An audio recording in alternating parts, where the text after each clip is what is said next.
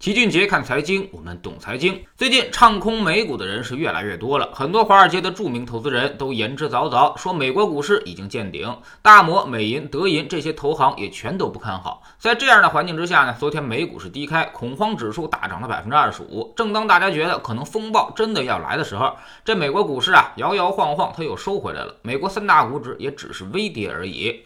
美股其实就如同那个打不死的小强一样，年年都说它高估了，但人家就是年年都在涨。前两年呢，分别上涨了百分之二十八、百分之十六，而今年也涨了百分之十五。包括老齐在内，越来越多的投资者都不敢下嘴了，就是觉得它高估，但人家就是一个劲儿的涨。那么问题到底在哪儿呢？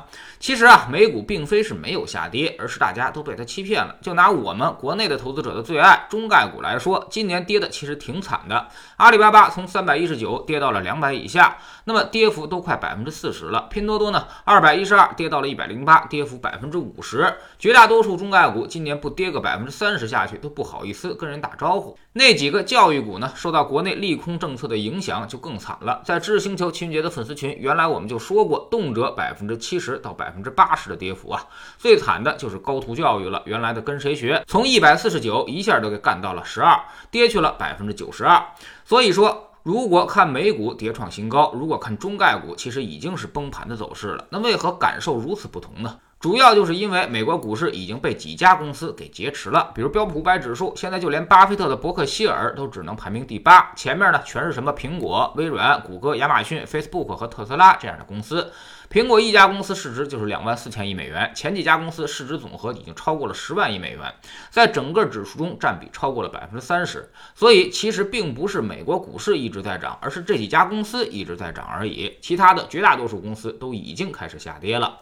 那么为什么会这样呢？主要就是预期带动的强者恒强，这些头部的互联网高科技企业拥有绝对的特许经营权，可以任意提价，而且还拥有垄断地位，即便涨价也不怎么影响他们的销量，基本上都已经形成了各自的生态系统，各自占据了一个重要领域，别的竞争对手是很难进入了。这样的企业呢，具备一定的抗通胀属性。之前美国发了很多的货币出来，大家预感到美国通胀可能要持续一段时间，美联储也不打算最近收缩。所以这些科技巨头就变成了最好的抗击温和通胀的避难所。那么问题来了，美国股市会不会大崩盘呢？其实就取决于这些巨头会不会暴跌。从他们的估值来看，目前已经达到了三十多倍的市盈率，虽然是高估了，但是也并非是特别离谱。这些现金奶牛又具备生态闭环的企业，市场通常都会给一些高估值溢价。所以顶多跌到二十倍估值的时候，估计长期资金就该进来捡便宜货了。也就是说，这些超级巨头顶多顶多也跌百分之三十下去，他们能够撑得住的话，那么其实美国股市的指数也不会跌得特别深。所以按照这个逻辑，去年美国股市活久见式的下跌已经出现过一次崩盘了，跌幅呢刚好就是百分之三十，然后迅速的反转，持续反弹。在做去年复盘的时候，老齐自我反省，确实也是犯了个错误，没有抓住这样的绝地反击机会。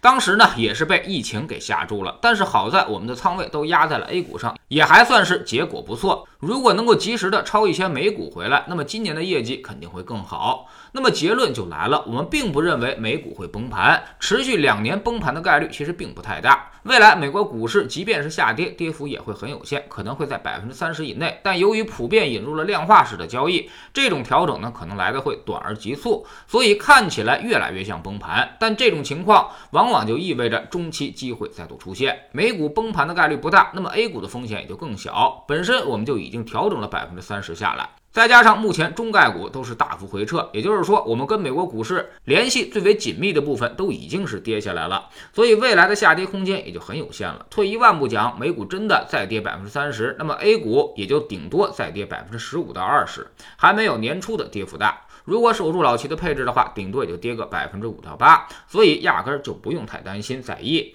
反观现在的中概股，经过持续的下跌之后，我们不但不悲观，甚至开始有点乐观了。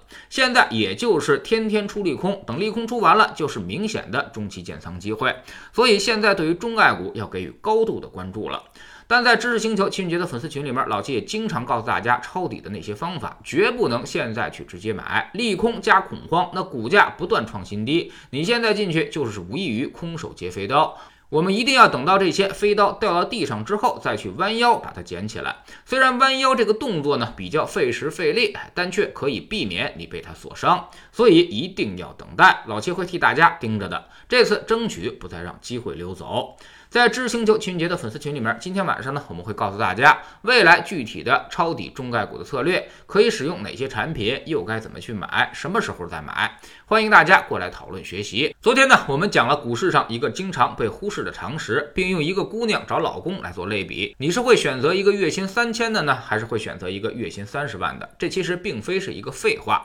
股市上现在绝大多数投资者正在犯着这样常识性的错误。在知识星球老七的读书圈里，我们继续讲俞敏红的创业故事。十年前呢，其实也发生过一波中概股危机，标志性事件就是新东方被浑水做空。但翻回头去看看，这次中概股危机恰恰是。布局海外股市的最好机会。